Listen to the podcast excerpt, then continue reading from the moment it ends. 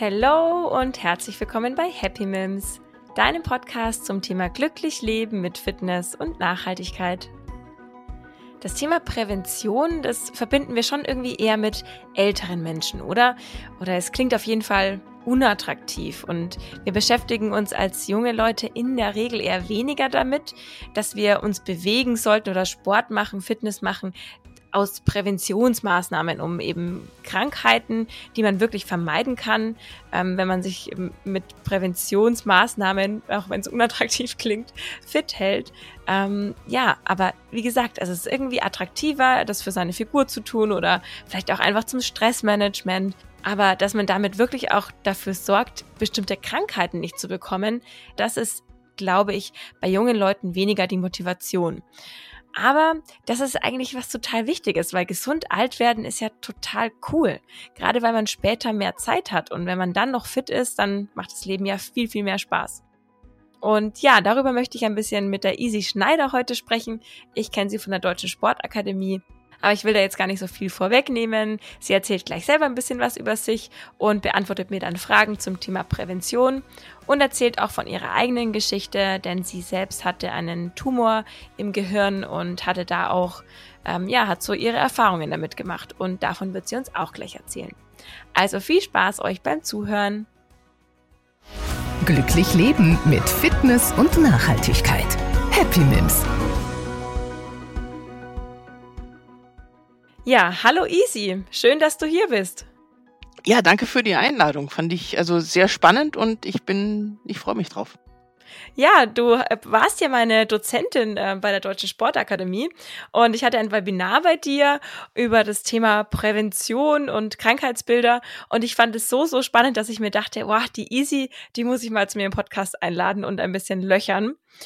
Genau, aber jetzt erzähl doch mal, äh, wie kommt es dazu, dass du bei der Deutschen Sportakademie Dozentin bist? Ähm, was machst du beruflich? Ähm, ja, erzähl mal ein bisschen was zu deiner Person.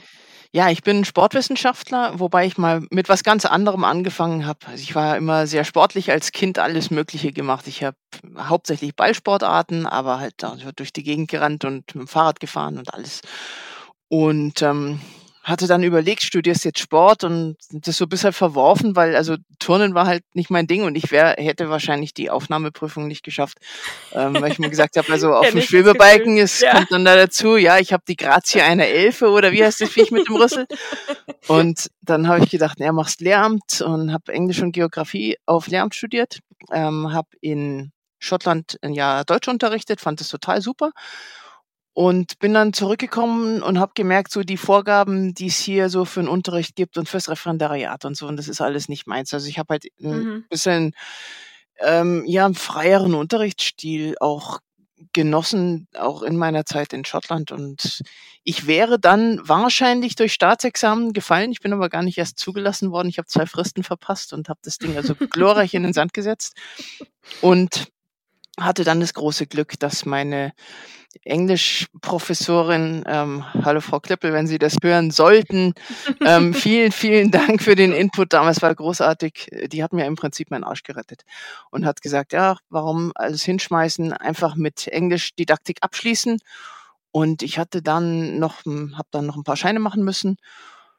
Und dann habe ich gedacht, ja, okay, aber das ist es jetzt nicht. Da findest du jetzt keinen Job, weil Lehrer bist, richtiger Lehrer bist ja nicht und dann ähm, Masseur gelernt in England mhm. und habe sämtliche ja, Trainerscheine bis hoch zur A-Lizenz im Bundesverband Deutscher Gewichtheber im Breitensport gemacht. Äh, alles, was mit Sport und Gesundheit zu tun hatte, habe bei uns im örtlichen Sportverein die Fitnessabteilung geleitet. Und mir war das vom Wissen her immer zu wenig. Ich wollte halt immer noch mehr wissen, mehr wissen, mehr wissen. Ähm, dann habe ich einen Sportphysio gemacht ähm, in Köln. Das ging damals noch als, als Nicht-Studiengang. Das war nur so ein mhm. Zertifikat. Und habe dann ähm, mein Sport, Sportstudium draufgesetzt. Da hast du dann doch noch diese Prüfung machen müssen dafür? Nee, das war bei einer privaten. Mhm. Und auch semi-virtuell, was mir natürlich sehr entgegengekommen ist, weil ich, also Prä Präsenz habe ich gewusst, kann ich mir zeitlich einfach nicht leisten. Mhm. Und das war so ein, ja, so eine Mischung aus fern und immer wieder so kurze Präsenzen und das war halt sehr, sehr praktisch. Mhm. Und wir haben mal selbstständig eben gearbeitet im im Sport, damals im Vereinswesen, hat sich dann auch in alle möglichen Richtungen ausgebreitet. Mhm. Und ja, und dann habe ich dann meinen Master gemacht. Ja. Und, jetzt bist du in welchem Bereich so gelandet? überall eigentlich. Also hauptsächlich würde ich jetzt mal sagen, im Bereich Prävention ja, aber nicht das, was man sich klassisch als Prävention vorstellt. Ja. Ähm, Prävention halt auch im leistungsorientierten Sport. Ich sage jetzt absichtlich nicht im Leistungssport, also weil leistungsorientiert für mich eher im Nachwuchsbereich, Kinder ganz Mhm. wichtig, ähm, Aufbau, ganz, ganz viel motorische Grundlagen. Ich habe jahrelang Ballschule auch unterrichtet nach dem Heidelberger Konzept. Mhm. Ähm, habe mit Nachwuchs Nachwuchsleistungssportlern gearbeitet, die waren aber nie älter als 16. Also ich habe jetzt im Moment welche, die sind 14. Mhm. Das ist leistungsorientiert mit dem Hintergrund, Verletzungen oder Verletzungsrisiken möglichst, möglichst niedrig zu halten, damit die sich eben gesund entwickeln können. Und Prävention und Leistungsfähigkeit, das geht einfach miteinander einher. Das verstehen Mhm. aber viele auch nicht. Also Ja. für die ist halt Leistungssport immer Leistungssport und Prävention ist so irgendwie Leute über 85 und Hockergymnastik. Und das, das Mhm. stimmt halt nicht. Ja. Da könnte ich mich immer vier drüber aufregen. Ja, genau darüber wollen wir heute ja auch sprechen. Ja. Also das Thema ist so ein bisschen, schonen macht's nicht besser. Und ähm, ich habe auch immer das Gefühl, dass Prävention auch ein Wort ist, was erst relevant wird, wenn es oft zu spät ist sozusagen. Ähm, und damit meine ich, dass sich junge Menschen damit eben wenig auseinandersetzen. Und ich denke mal, das ist zu wenig, oder? Ja, ich meine, man sagt ja so schön, there's no glory in prevention. Und das Problem ist, dass man Prävention ja nicht sieht. Kann man jetzt vergleichen mit, wenn es draußen regnet und dann gehe ich mit dem Schirm raus und dann komme ich zurück und bin überhaupt nicht nass. Und dann denke ich mir, wozu habe ich eigentlich den Schirm mitgenommen? Ich bin ja überhaupt, ich bin ja noch ganz trocken.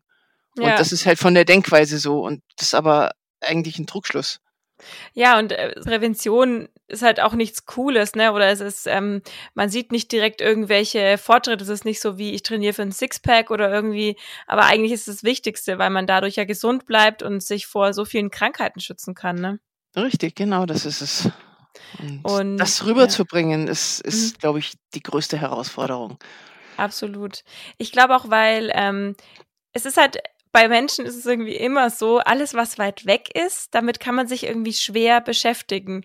Das ist ja auch das Thema mit der Klimakrise. Wir haben immer noch das Gefühl, dass es uns nicht direkt betrifft, sondern irgendwann mal oder irgendwen anders, aber es ist nicht so direkt, äh, direkt genug. Und so ist es, glaube ich, auch mit den Krankheiten. Auch wenn wir wissen, dass wir Krankheiten vorbeugen können, ähm, aktuell geht's uns ja noch nicht schlecht. Und dann ist es super schwierig, ähm, ja, da, da so viel Energie reinzusetzen, ne, wenn man gar noch nicht, wenn man gar keine Probleme hat. Ja, absolut. Ähm, wobei das mit dem Energie reinsetzen, das, ich glaube, das, das bringen viele damit in Verbindung. Ähm, Im Prinzip ist es ganz einfach, so, so eine gewisse Routine zu entwickeln, die dann so in den Tagesalltag übergehen, dass ich halt nicht zu viel Energie da reinstecke, sondern dass halt alles Ja, ja. automatisch kommt und dass ich damit aber im Endeffekt meine Lebensqualität entweder erhalte oder sogar verbessere. Und das ist was, was ich sofort merke. Und wenn Mhm, ich, wenn ich stimmt. dahin komme, ähm, dann habe ich eigentlich schon sehr, sehr viel gewonnen damit. Und Ja. das Zweite, denke ich, ist, dass Prävention immer so, wenn ich sage ja Prävention und Sport, ähm, mit Sport wird halt immer so dieser Leistungsgedanke verbunden. Und ich versuche schon immer davon, von diesem Sportbegriff bisschen wegzukommen. Also natürlich Mhm. ist, wenn ich, wenn ich jetzt mit Sportlern arbeite, ähm, dann verpacke ich natürlich die Prävention anders, weil da ist ja, da geht es ja darum, möglichst das Verletzungsrisiko niedrig zu halten. Ähm, da machen wir halt spezielle Fitness- oder spezielle Kraftprogramme. Ja. Das nenne ich dann nicht Prävention und dann passt es auch. Und dann finden das Ja. alle ganz cool. ähm, aber wenn ich jetzt sage, okay, wir müssen jetzt äh, Sport machen, um einfach Erkrankungen vorzubeugen, also diese ganzen ähm, klassischen Zivilisationskrankheiten. Mhm. Ja, aber da habe ich jetzt keinen Bock und, und Sport und das, ich bin nicht so der Sportler und Fitnessstudios finde ich ganz furchtbar und dann muss man dann irgendwie in die Turnhalle und so. Und das Klischee wegzubekommen, versuche ich immer zu sagen, ja, es ist einfach im Prinzip Bewegung, es sind Alltagsaktivitäten, die ich mit einbauen kann und dann muss ich nicht zum Sport gehen. Dann reicht's, ähm, wenn ich zum Beispiel viel Gartenarbeit mache. Ja, da Mhm. meine Gartensäcke und die Schubkarre hin und her und, und ähm, viel mich im, im, im Beet auf allen Vieren und, und die Blumen schön setze und dann wieder aufstehe und weil ich halt wieder ähm, Erde holen muss und sowas. Das ist ja auch Aktivität. Und mhm. wenn ich das oft genug jetzt mache, im, ich kann natürlich jetzt nicht jeden ein, zwei Tage neue Blumen setzen, das ist jetzt vielleicht auch nicht sinnvoll, aber ähm, auf die Art und Weise kann ich das eben auch verpacken, weil das ist ja kein Sport, aber das ist trotzdem eine körperliche Aktivität, die beansprucht und ähm, die sich ganz stark von der von dieser sitzenden oder Couch-Aktivität ähm, abhebt. Mhm.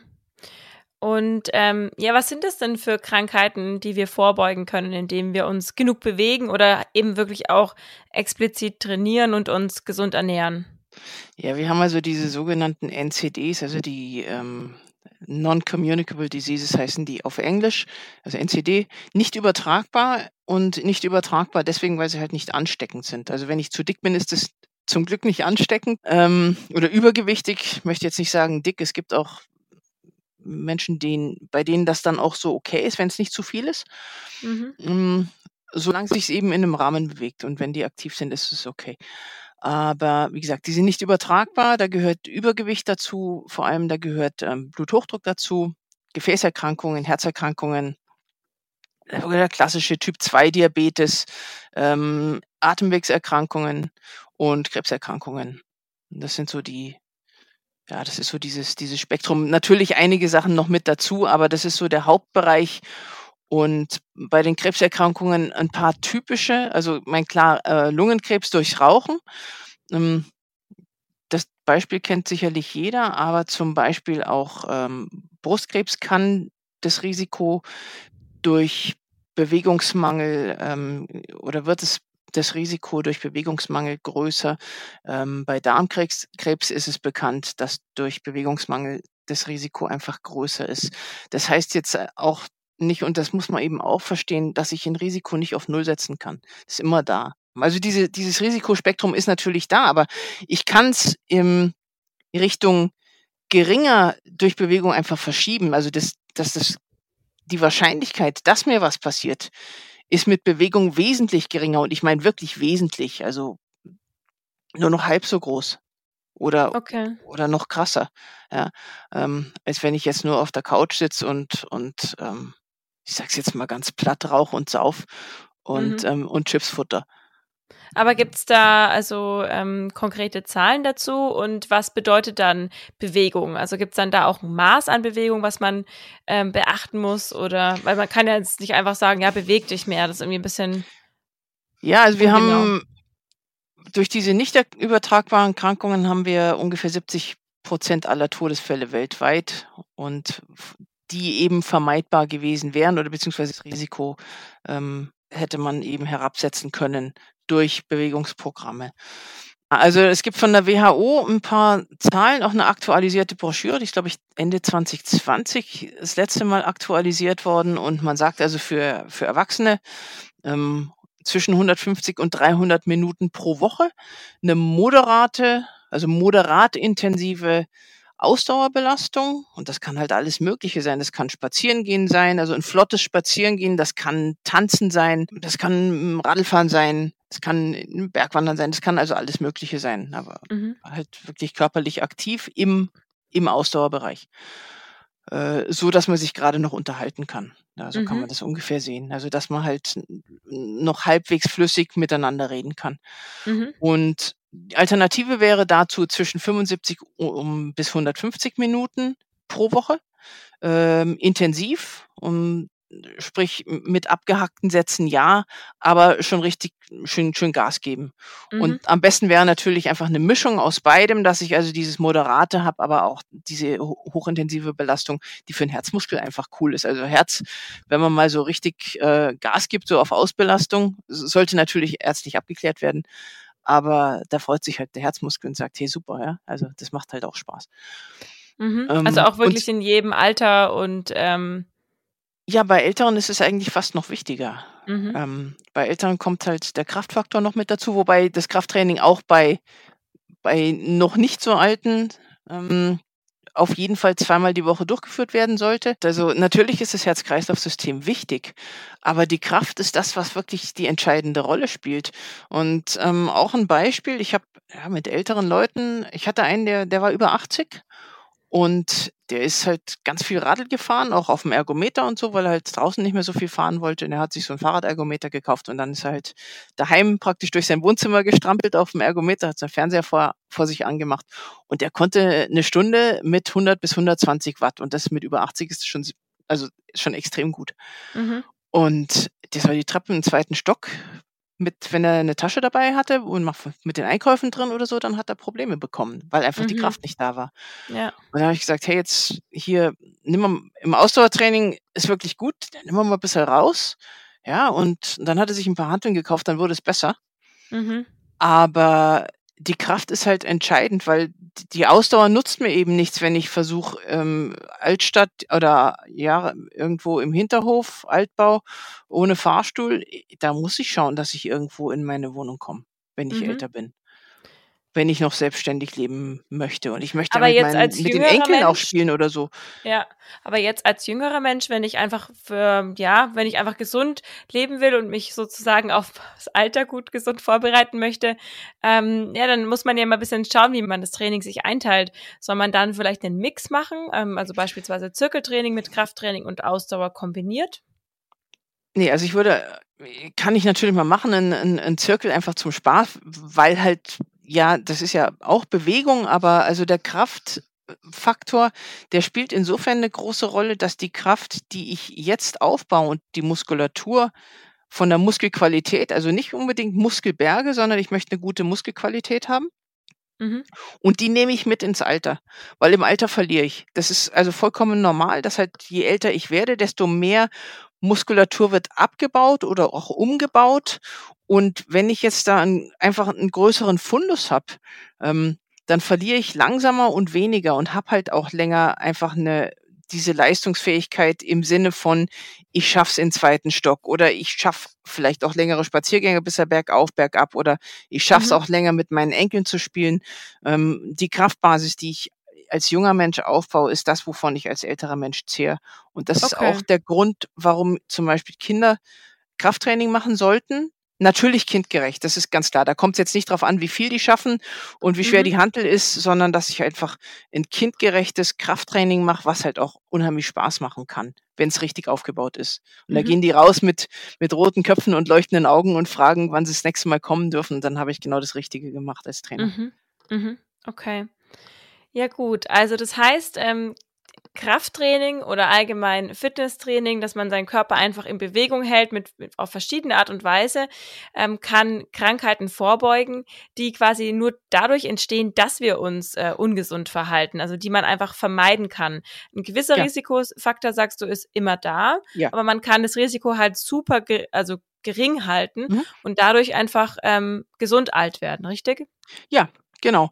Also, wenn man das jetzt vergleicht vor, sagen wir mal, 100, 150 Jahren, da sind ja die Leute früher gestorben, die waren körperlich waren die super aktiv, ähm, waren sie auch sehr gesund und die sind halt an Infektionskrankheiten hauptsächlich gestorben. Mhm. Und da ist halt die Medizin jetzt so, dass diese, diese Infektionskrankheiten, die haben wir einfach durch die entsprechende moderne Medizin sehr, sehr gut im Griff. Und jetzt sterben wir halt dran, dass wir uns zu wenig bewegen. Und ich habe habe ich letzte Woche irgendwo ein, Zahlen gefunden, ähm, äh, in den USA, dass, und das klingt jetzt erstmal paradox, aber es ist halt wirklich so, erstens geht die Lebenserwartung dort runter und zweitens ist die Mangelernährung ähm, ein relativ wichtiger Faktor an bei Krankheiten in unserer Zivilisation oder jetzt hauptsächlich in Nordamerika, aber ich denke mal, oder ich fürchte fast, dass das zu uns rüberschwappt, ähm, weil halt immer schnell, schnell und, und rein und halt lauter prozessierte Nahrungsmittel, ähm, wo halt nichts dran ist. Diese Fertigkost, ähm, die mich im, im Prinzip, da ist ja nichts drin. Mhm. Oder wenig, das ist halt alles. Leere Kalorien, ja. Ja, richtig, genau. Ja. Und das ist eben, und drum werden eben gerade in den USA ist es eben zu beobachten, ähm, die Leute immer dicker, aber ähm, sie sind trotzdem mangelernährt. Ja. Und das ist, ist eigentlich total paradox, krass. Ja. ja. ja. Mhm. Okay. Ja, gut. Also ich meine, das ist uns ja meistens, ich meine, alle wissen das, dass wir uns bewegen müssen, dass wir uns gesund ernähren müssen, damit wir gesund alt werden. Aber ich finde, mit solchen Sachen ist es immer so, dass man sich immer mal wieder anhören muss, damit man einfach wieder die Motivation bekommt. Weil klar, wir wissen das alle, das ist jetzt nichts Neues, was wir hier erzählen. Ne? Aber ich finde, man muss es immer mal wieder hören und man muss immer mal wieder mit Fakten ähm, ja ähm, konfrontiert werden, damit man auch mal wieder in die Pushen kommt. Ne? Ja, und vor allem muss man, finde ich, auch das Positive raus herausheben. Also die, diese, also wichtig ist eben Freude an der Bewegung und wichtig ist die Lebensqualität. Und was zum Teil wirklich schlimm ist, ähm, und das findet leider aber auch immer noch statt, ist, du darfst das nicht und du darfst das nicht und das ist schlimm und das ist furchtbar und das ist ganz schrecklich. Ähm, und dann sagen die Leute, ja, dann mache ich lieber nichts. Mhm. Ähm, das ist gerade bei bei ja bestimmten nicht nicht bestimmten Sportarten, bei bestimmten Bewegungsformen, ja. Ähm, wird halt ganz viel Geld mit irgendwelchen Sachen verdient, wo es halt keine wissenschaftliche Grundlage für gibt, ähm, wo es dann heißt, ja, also wenn du, wenn du jetzt das isst oder auch irgendwelche Nahrungsergänzungsmittel oder sowas, ähm, dann ist es ganz okay. Aber wenn du jetzt, weiß ich nicht, ähm, drei Himbeeren die Woche zu viel isst, dann bekommst du Pickel. Das ist natürlich Blödsinn, ja. Und so schrecke ich halt die Leute ab und dann bringe ich die eigentlich eher in die Inaktivität. Und wenn ich aber die Vorzüge und vielleicht auch Kleinigkeiten raushebe und sagen, es ist ja im Prinzip gar nicht schwer. Wenn mir jemand sagt, ich habe jetzt da keine Zeit für, dann kann ich das schon irgendwo nachvollziehen. Aber dann muss ich halt versuchen, es in meinen Alltag zu integrieren. Und das ist in der Regel machbar, wenn man sich mal wirklich damit befasst, weil ich brauche jetzt, wenn ich jetzt sage, okay, die WHO empfiehlt also mindestens 30 Minuten am Tag an fünf Tagen die Woche dann ist es jetzt erstmal so, shit, wo bringe ich jetzt diese 30 Minuten unter? Ähm, aber die müssen ja nicht am Stück stattfinden. Und mhm. da gibt's eben auch Untersuchungen zu, dass es halt im Endeffekt egal ist. Ähm, dann mache ich halt fünf Minuten und mache das halt sechsmal, dann habe ich halt auch meine 30 Minuten. Und stehe halt aus meinem Bürostuhl immer wieder auf und mache, was weiß ich, ähm, Schreibtischliegestützen oder ich mache halt äh, Kniebeugen oder ich gehe zu meinem Kollegen, dem ich was erklären möchte, ähm, den rufe ich nicht an oder schreibe ihm eine E-Mail, ja, obwohl er drei Zimmer weiter ist, äh, dann stehe ich halt auf und gehe dahin und gehe dann wieder zurück ja. und, und gehe vielleicht noch in, bei der Kaffeeküche vorbei ähm, und hole mir ein Glas Mineralwasser und dann habe ich schon mal wieder fünf Minuten Bewegung, ja, und ich merke es vielleicht gar nicht. Aber es sind halt fünf Minuten Bewegung und die kann ich halt so in, die, die bringe ich im Tag immer sehr, sehr gut unter. Oder ich hatte halt ähm, relativ häufig in letzter Zeit ähm, Termine äh, bei uns in der Innenstadt und dann fahre ich halt entweder ich fahre eine Station weiter und gehe dann zurück oder ich fahre eine Station kürzer und gehe halt das letzte Stück zu Fuß. Und so kann ich eben auch Bewegung unterbringen, ohne dass es jetzt groß auffällt. Wir bezeichnen das auch als Snack-Fitness, also oder Fitness-Snacks oder Bewegungssnacks, ja, weil es ist halt wie, wenn ich mir einen Keks zwischendrin reinschiebe, aber ich schiebe mir halt keinen Keks rein, sondern schiebe mir einen, einen, kurzen Bewegungsabschnitt rein von fünf Minuten, sechs Minuten, zehn Minuten. Ähm, wenn ich das mehrmals am Tag mache, dann ist es in der Regel dann auch länger als eine halbe Stunde in der Summe. Und das ist ja mhm. eigentlich genau das, was ich haben möchte. Ja, super. Und ich finde Snack-Fitness also einfach einen schönen ja, Begriff. Das, das ist schön. Ist spannender als äh, Fitness im Alltag. Ja. cool. Halt Fitness im Alltag, das klingt schon wieder so nach, nach irgendwie ich muss. Aber Snack-Fitness, das ist doch, hey, boah, ich mach jetzt, klingt ich, gut. ich mach jetzt mal was, ja? das klingt gut, okay. Ja, und dann ist ja bei Prävention auch noch so ein Thema, ähm, oder was ist Prävention bei, bei Gesundheitsfitness so ein Thema, ähm, dass wir, wenn wir Schmerzen haben, eher denken, dass wir uns schonen und ausruhen müssen, damit wir, damit wir es, damit uns wieder besser geht. Ähm, aber da liegt ja wahrscheinlich auch der Fehler. Zum Beispiel, wenn ich Rückenschmerzen habe, dass ich dann denke, okay, jetzt muss ich mich mit einer Wärmflasche auf die Couch legen und warten, dass es wieder besser wird, vielleicht noch Schmerztabletten nehmen ähm, oder am liebsten hätte ich gerne Spritze. Aber ähm, da habe ich jetzt so diesen, diesen Teufelskreis der Schonung im Kopf aus unserem Webinar. Kannst du das vielleicht nochmal erklären? Ja, es ist ja im Prinzip genau das Gleiche wie, wie mit dem Snack-Fitness oder beziehungsweise mit der Bewegung an sich. Ähm, wenn ich mich bewege, bin ich gesünder, jetzt mal ganz, ganz knapp ähm, zusammengefasst. Ähm, sprich, wenn ich jetzt Schmerzen habe und ich mache nichts, dann wird's eben, also da besteht einfach die Gefahr, dass es schlechter wird statt besser. Und ich muss natürlich einmal es schaffen, mich aufzuraffen und was zu machen. Und in der Regel ist nicht garantiert, aber in der Regel wird's besser. Wenn es dann nicht besser wird über längere Zeit, klar sollte ich das dann mal auf jeden Fall ärztlich checken lassen, aber die Wahrscheinlichkeit, dass es besser wird durch Aktivität, ist relativ hoch. Bei Und welchen, äh, bei welchen Sachen würdest du jetzt sagen, zum Beispiel so Kopfschmerzen, Rückenschmerzen oder gibt es da noch andere ähm, äh, ja, Krankheitsbilder, wo man sagt, äh, nicht schonen, sondern lieber bewegen? Also alles, was den Bewegungsapparat angeht, Knie, Schulter, Hüfte, Rücken, das sind die Klassiker. Ähm, Herz-Kreislauf-System, wenn ich da kurzatmig werde oder so, also das wäre für mich ein Alarmzeichen zu sagen, erstmal zum Arzt und Mhm. schauen lassen, um und die meisten Ärzte sind heutzutage zum Glück schon so weit, dann zu sagen, ähm, Bewegungsprogramm in 'nem in 'nem gewissen Rahmen. Ja, also das war vor 30, 40 Jahren war das viel schlimmer. Da war dann da hieß es dann: „Ja, bloß nichts machen.“ Und das hat sich zum Glück inzwischen geändert. Mhm. Ähm, aber bei den also alles, was den Bewegungsapparat angeht, ist es in der Regel überhaupt kein Problem. Also wenn's wenn's da irgendwo zwickt, wenn's wehtut, ähm, wenn's unangenehm ist, wenn ich das Gefühl habe, das ist so alles so 'n bisschen eingerostet, dann kann ich eigentlich durch Bewegung, ähm, sehr, sehr viel erreichen. Äh, es Und, fühlt ähm sich wahrscheinlich erst mal falsch an, weil wenn mir meine Schulter wehtut, dann habe ich nicht das Gefühl, dass ich jetzt Krafttraining mit den Armen machen sollte, ne? Dann hat man erst mal das Gefühl, hm, die muss jetzt ausgeruht werden. Aber es dann meistens kommt's ja davon, dass irgendwo 'ne muskuläre muskuläre Dysbalance da ist, dass da was fehlt und dann eigentlich Krafttraining nötig ist, oder?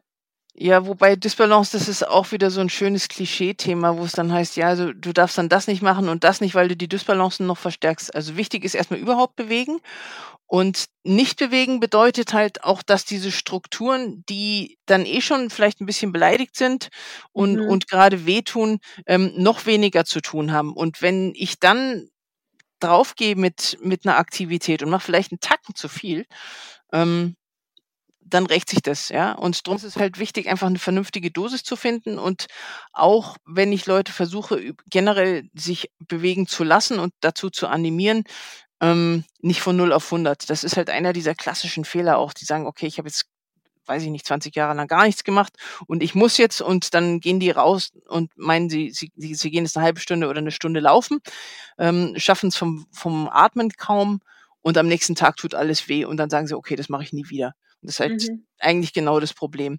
Und ähnlich, wenn ich jetzt zum Beispiel Rückenschmerzen habe, kann es eben vor allem dadurch hervorgerufen werden, dass ich mich nicht bewegt habe, ähm, dass ich einfach diese diese permanente, unveränderte Sitzhaltung habe, wo der Muskel in der Situation dann im Endeffekt überfordert ist, weil ich halt einfach ja ähm, weil er sich eben nicht bewegt.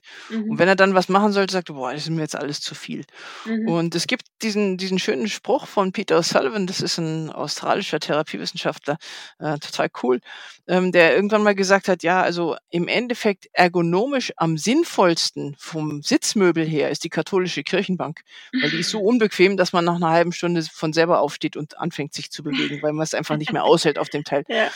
Und je je bequemer so 'n Schreibtischstuhl ist und je ergonomischer jetzt auch so so 'n Schreibtisch und und dann irgendwie so Maus und dann so 'n Armpolster und weiß der Geier und dann muss ich im Prinzip dann nur noch meinen kleinen Finger bewegen.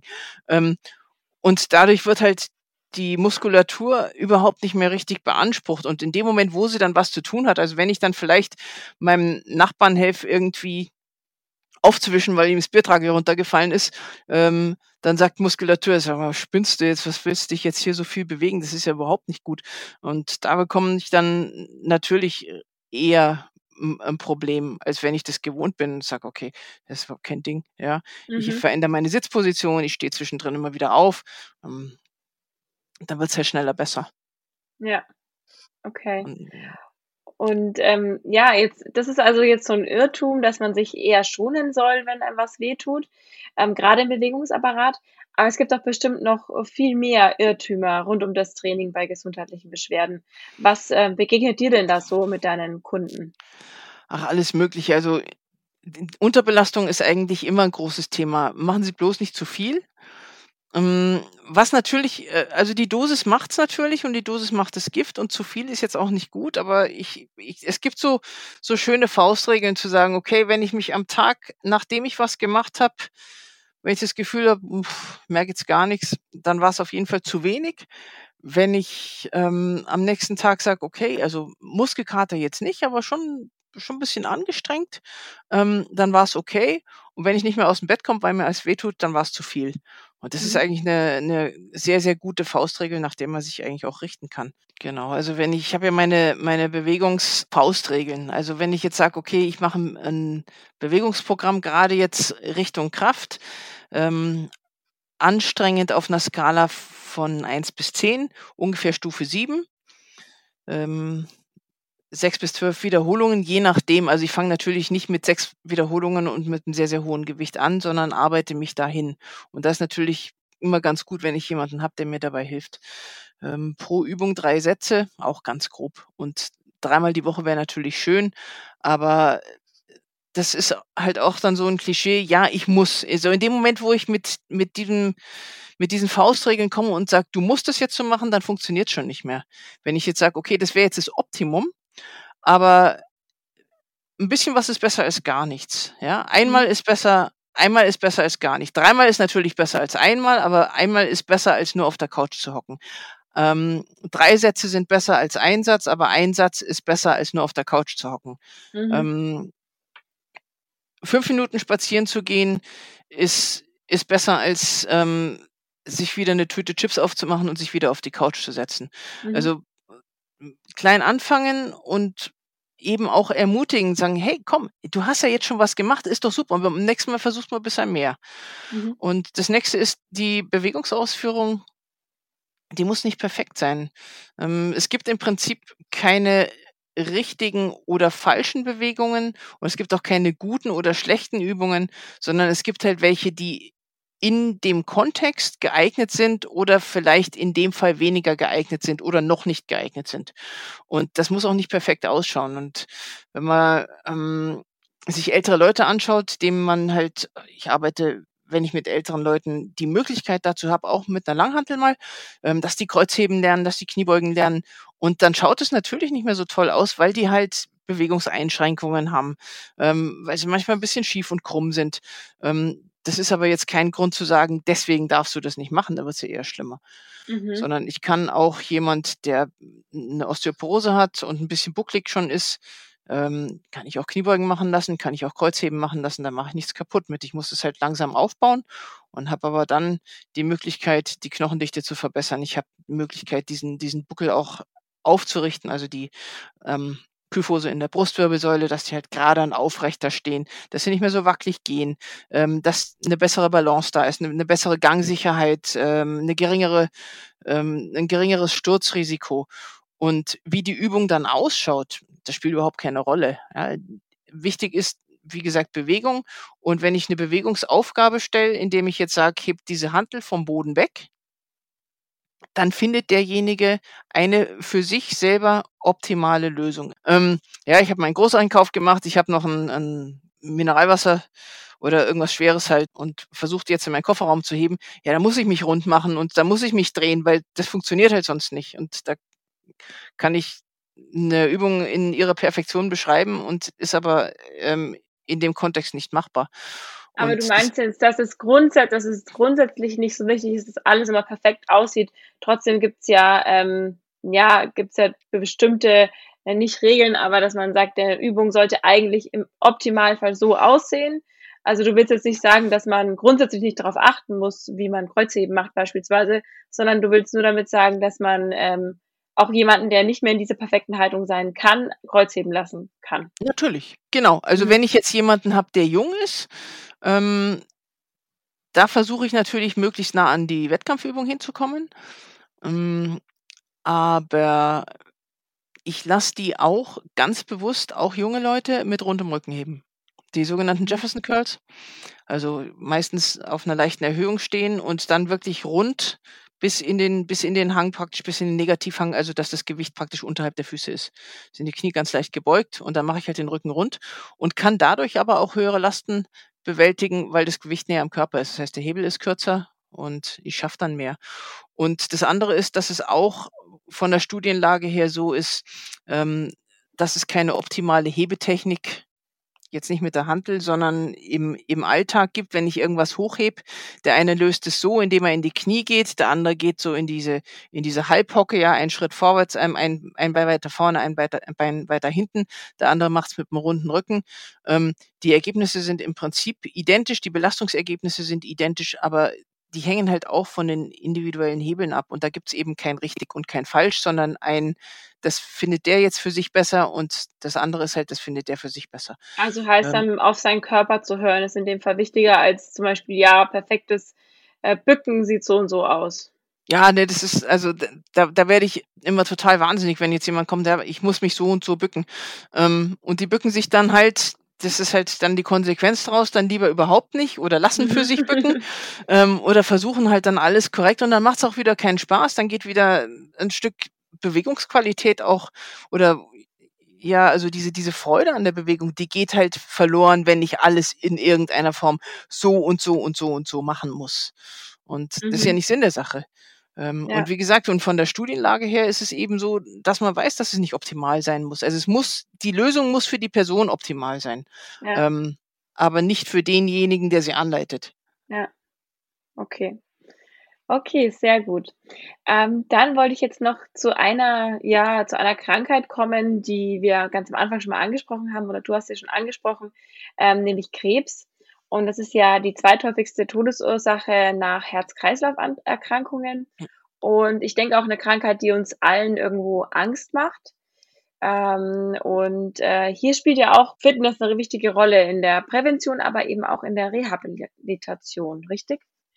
Ja, auf jeden Fall. Also in der Prävention natürlich, also wenn ich mich viel bewege, dann habe ich also gerade das Risiko für Darmkrebs und Brustkrebs.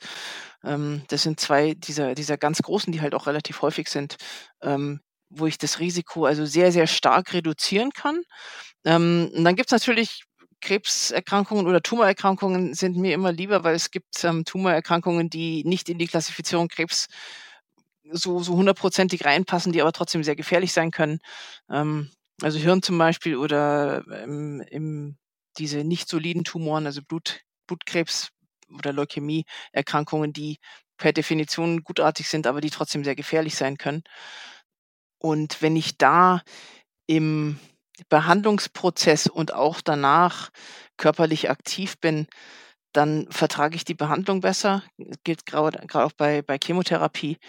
Ähm, aber ich kann das alles eben ja leichter wegstecken und es hat auch eine, eine sehr, sehr positive psychische Komponente, einfach mit sich selber besser, besser klarzukommen, mit dem eigenen Körper besser klarzukommen.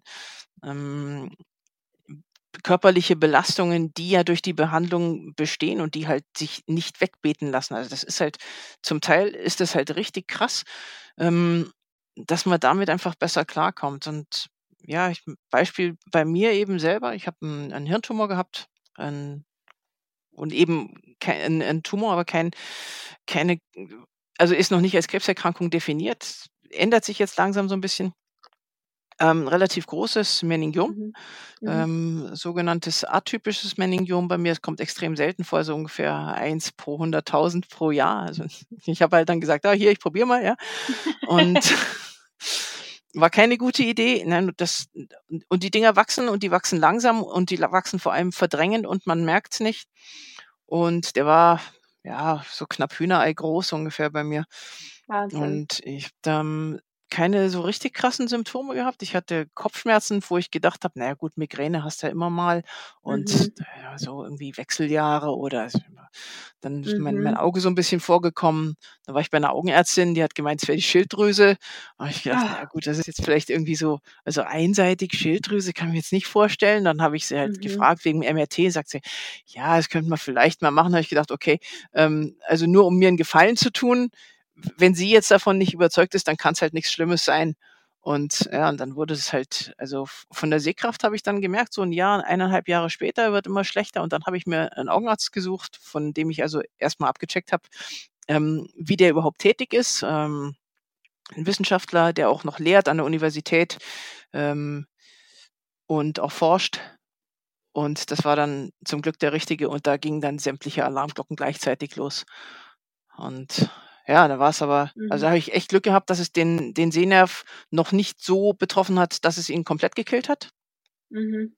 Aber die OP war halt, die war halt nicht ohne. Also das war, ich war neun Stunden auf dem Tisch, ich war danach auf der Intensiv, war noch intubiert, ähm, hatte, wo ich dann wieder zu Hause war, da ging es mir eigentlich ganz, ganz gut. Also ich habe davor halt auch trainiert, also ich, wo ich gewusst habe, okay, der OP-Termin ist, das war Ende 2019, ähm, gib's mal ein bisschen Gas und habe halt wirklich geschaut, dass ich eine sehr, sehr gute Ausgangsposition habe. Und das gilt ja nicht nur bei Krebserkrankungen oder Tumorerkrankungen, das gilt für alles. Das gilt auch für orthopädische Erkrankungen. Wenn ich sage, ähm, jemand bekommt ein frisches Knie oder ein neues Knie äh, oder eine neue Hüfte, vorher auftrainieren, ähm, dann geht's hinterher wesentlich leichter. Und ich hatte halt mhm. dann das Pech, das ist ein Risiko, das ist relativ gering, aber es ist halt einfach da, dass ich eine Infektion mehr irgendwo eingefangen habe. Ähm, wahrscheinlich noch nicht mal in der Klinik, sondern so, ähm, dass ich an der Wunde gekratzt habe oder ging es mal halt relativ, relativ dreckig. Ich habe es zum Glück schnell genug gemerkt. Ich habe es aber auch deswegen schnell genug gemerkt, weil, ähm, weil ich halt gewusst habe, was ich, wie sich was anfühlen kann und wie sich, mhm. wenn sich so richtig übel anfühlt, ähm, dann ist es, also das, das roch schon nach Sepsis. Ähm, und habe dann in der Klinik angerufen, habe denen das erzählt, war natürlich am Wochenende, klar, wie man es halt dann so macht. Und sie haben gesagt, ja, bitte, bitte zügig. Also die haben auch sehr, sehr stressfrei, aber sehr, sehr konsequent. Und ist halt auch dann der Vorteil Uniklinik, da passt dann, so greift so ein Rädchen ins andere. Und die haben mir dann am Tag drauf im Prinzip durch eine Not-OP mein Leben gerettet. Wahnsinn. Und da war ich erstmal total groggy. Ja, auch ähm, noch wieder, wieder auf der Intensiv und so, aber halt, ja, die, die Infektion ausgeräumt aus, meine, aus meinem Hirn. Und dann ging es so langsam aufwärts und mein größtes Problem war eigentlich, dass die Physios, die mit mir arbeiten wollten und die, ja, auch die, die haben halt, die haben das eigentlich alles befürwortet, auch der Pflegepersonal, Ärzte und so. Und nur der Leiter dieser Physioabteilung, der hat halt gesagt, okay, ähm, weil die Physios müssen immer Bericht ähm, erstatten. Und die haben halt dann natürlich erzählt, was sie mit mir gemacht haben. Und dann hat dieser Physioleiter, es ist irgendein, keine Ahnung, Facharzt für physikalische Medizin, glaube ich, oder auch Orthopädie, ähm, gesagt, ah, ist wahnsinnig fit, okay, braucht keine Physiotherapie. Und das hat mhm. mich komplett in den Boden gefahren. Also das war die größte Katastrophe. Also ich, ich wollte, ich durfte nicht und ich durfte nicht deswegen nicht, weil ich einfach zu schlapp war und ich war total schlapp, sondern weil der gemeint hat, ich wäre zu fit. Und, und dann konnten halt alle, die im Endeffekt direkt mit mir zu tun hatten, an den hinbeten wie sonst noch was. Der hat mich nie der hat mich nie gesehen, der hat noch nicht einmal mit mir telefoniert, der hat es halt einfach aus dieser Dokumentation raus entschieden. Und das ist eigentlich was, was unbedingt vermieden werden sollte. Also dieses, dieses Verleiden und ähm, dann auch die richtige Dosis zu finden, ähm, ist mir wahnsinnig schwer gefallen ohne Begleitung. Also dass da halt mhm. halt keiner dabei war, der dann gesagt hat, okay, das ist gut, das ist nicht gut. Und sich da wieder reinzufuchsen und, und hat halt wirklich sehr, sehr lang gedauert, bis ich dann das Vertrauen in meinen Körper wieder hatte, was ist zu viel, was ist zu wenig. Ähm, hatte dann sechs Wochen Bestrahlung noch, Tumorbestrahlung war komplett am Ende. Also das war richtig heftig und ich habe auch immer noch Reste drin. Ähm, mhm. die benehmen sich aber ganz gut, also die machen jetzt nichts Schlimmes, die sind halt aber noch da.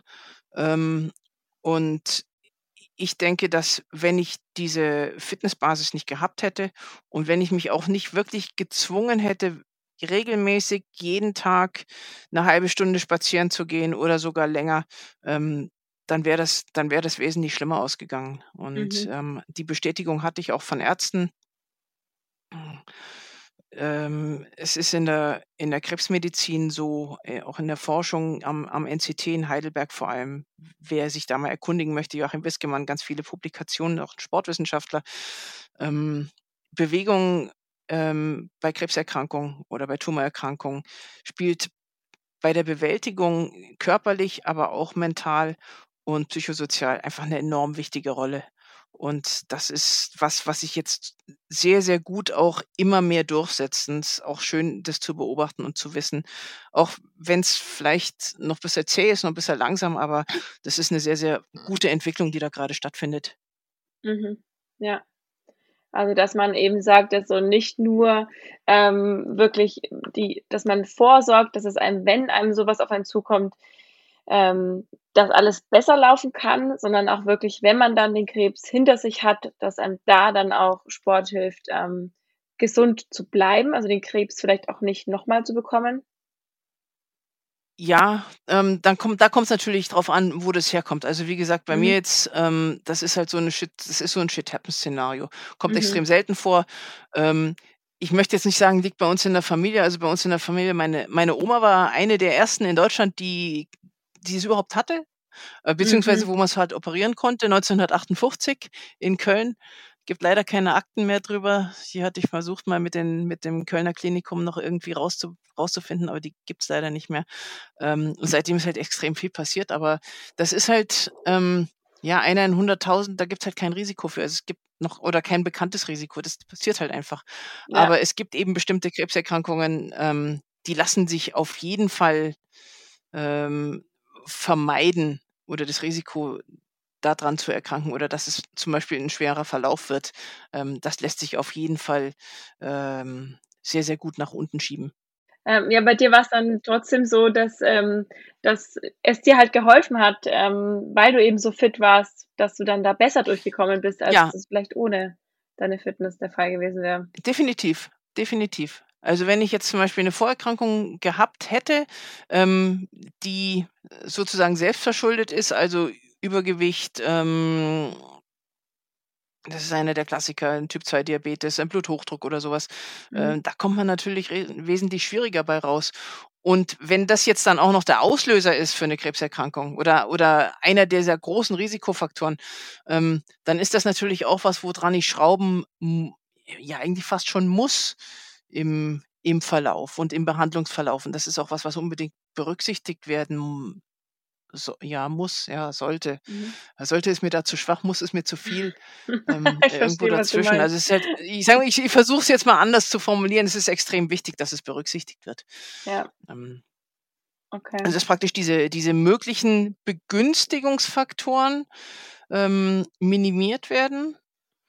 Und damit habe ich natürlich hinten raus auch 'ne bessere Lebensqualität. Und es kann natürlich auch sein, ähm, dass das so 'n Schuss vorm Bug ist. Wenn's jetzt vielleicht grade noch also, wenn's halt gut ausgeht oder es wird früh genug entdeckt, ähm, dann dann ist es möglicherweise 'n Schuss vorm Bug zu sagen: „Okay, aber aber jetzt, ja, jetzt habe ich das jetzt bin ich grade dem Tod noch schon von der Schippe gesprungen, weil halt die Erkrankung entdeckt wurde und mich dazu veranlasst hat, jetzt, ähm, einfach 'n gesünderen Lebenswandel, ähm, Ja. nachzuverfolgen.“ Ja, ja. Okay, und zum Abschluss, äh, was rätst du jedem, der gesund alt werden möchte? Wie viel sollte man sich bewegen und, äh, wie sollte man am besten trainieren? Einfach noch mal als Zusammenfassung von dem, was wir vorhin schon gesagt haben. Also, am wichtigsten ist, dass es Spaß macht, dass es, ähm, aus der Eigenmotivation rauskommt, also, dass dass nicht von außen jemand kommt und sagt: „Du musst“, ähm, weil das führt oft zu so 'ner Abwehrhandlung. Aber wenn du mir so sagst: „Du musst“, müssen tue ich gar nix, ja? Und dann kommt Mhm. dieses ja also, dann dann mache ich's erst recht nicht, sondern eher dieses: „Boah, da habe ich jetzt Bock drauf.“ Und Mhm. das rauszukitzeln, das ist, glaube ich, die große Kunst. Nichts verkaufen wollen, sondern einfach überzeugen. Um und praktisch in diese Bewegungsunabhängigkeit auch zu führen, dass es nicht mehr von uns abhängt, sondern dass sie's von selber machen. Und ja, wenn's wenn's wenn's Spaß macht, das das ist schon die halbe Miete. Ähm, Lebensqualität. Ja. Gesund und glücklich, so mein Motto. Dann bedanke ich mich für deine Zeit, Easy, ähm, wünsche dir weiterhin gerne. alles Gute, privat als auch beruflich. Und, äh, ja, wir sehen uns vielleicht mal wieder bei der Deutschen Sportakademie. Ja, das wäre schön und, ähm, wer von mir noch mehr Informationen haben möchte, kann mich auch gerne mal anschreiben, www.physio-motion.de und auch gerne mal nachfragen. Stehen jetzt keine fertigen Programme drin, aber das ist 'n Link auf meinen YouTube-Kanal zum Beispiel. Oder wenn Fragen einfach noch stärker gesundheitsbezogen sind, ähm, Münchner Raum, gerne einfach melden. Ja, perfekt. Danke dir. Dann wünsche ich dir bitte. jetzt noch einen wunderschönen Tag. Alles klar, dann bis zum nächsten Mal.